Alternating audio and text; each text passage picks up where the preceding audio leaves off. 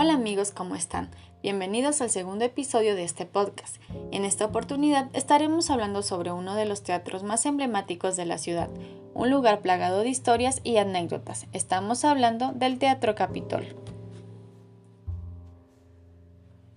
El sitio que hoy ocupa el Palacio Sabaniego, conocido actualmente como Teatro Capitol, se encuentra ubicado en la avenida Gran Colombia entre Ramón Egas y Julio Castro, junto al Parque La Alameda.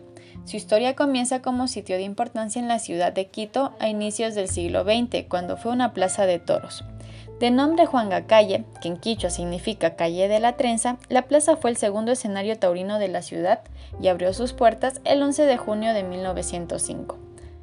En 1910 se construyó en su lugar el Palacio Samaniego, una residencia particular de la familia con apellido homónimo, cuya fachada se conserva hasta el día de hoy. En 1933, los nuevos dueños del palacio, de apellido Cadena, iniciaron la reconstrucción interna del edificio para convertir las estancias palaciegas en el escenario de teatro y cine que actualmente conocemos.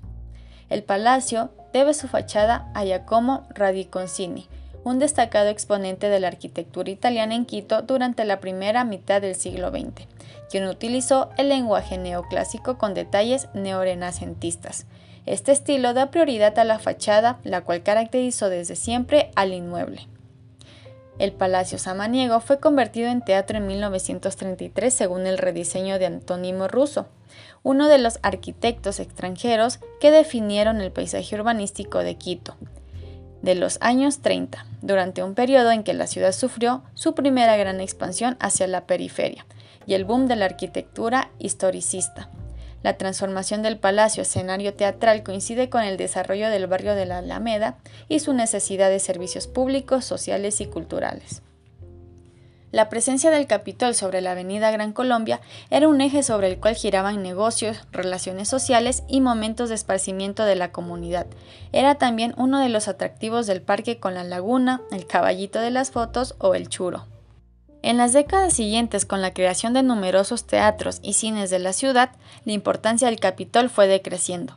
Habiendo pasado por varios propietarios, el teatro cesó sus exhibiciones cinematográficas cuando el inmueble fue vendido a la Iglesia Universal del Reino de Dios en 1999, y sus instalaciones fueron adaptadas para este nuevo propósito una renovación emprendida por el municipio de la década de 2010 devolvió al edificio su uso como teatro, que fue reinaugurado el 5 de mayo del 2014 ofreciendo una nueva infraestructura, una plataforma móvil y un escenario de 12 metros cuadrados. Sin embargo, se llega a evidenciar que después de su reapertura, la agenda de actividades para estos espacios no llegó a ser tan amplia como décadas pasadas.